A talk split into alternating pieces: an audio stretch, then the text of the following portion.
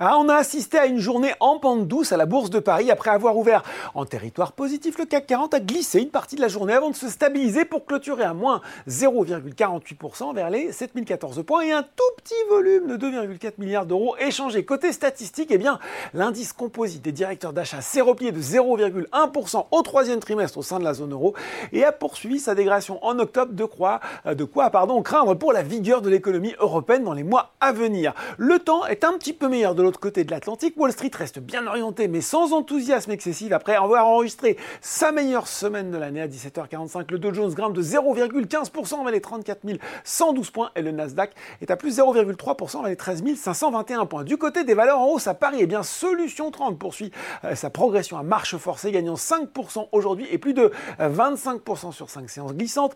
Il termine en tête du SBF 120 devant Valorec, XFAP, Silicon et Euro Happy sur le CAC 40. Thales fait mieux que se défendre termine aux avant-postes des hausses devant Dassault Systèmes, Publicis Group et Total Énergie. Enfin, Rally signe une nouvelle séance explosive sur le SRD, plus 115% aujourd'hui et plus 667% sur 5 jours ouvrés glissants. Du côté des valeurs en baisse, eh bien, le secteur de la dépendance est à nouveau euh, sous pression, que ce soit pour Clariane, Orpea et Elena Santé. Il faut dire que dans la foulée euh, de la publication de ces chiffres du troisième trimestre, Orpea a prévenu que ses objectifs, notamment d'excédent brut d'exploitation avant loyer de 1,2 milliard d'euros et de levier financier de 5,5 sont décalés de 2025 à 2026. Les foncières aussi sont attaquées à l'image de Carmila, ICAD ou encore Unibail, Rodamco, Westfield et puis Worldline repart dans le rouge après une séquence de 4 rebonds. C'est exactement le même scénario pour Téléperformance alors que le gestionnaire des centres d'appel publie ce soir son chiffre d'affaires du troisième trimestre. Enfin sur le SRD c'est toujours les montagnes russes hein, pour Metabolic Explorer plutôt euh, côté descente en ce moment moins 18,2% aujourd'hui. Et ben voilà petite séance, petit débrief en attendant n'oubliez tout le reste de l'actu éco et finance est sur Boursorama.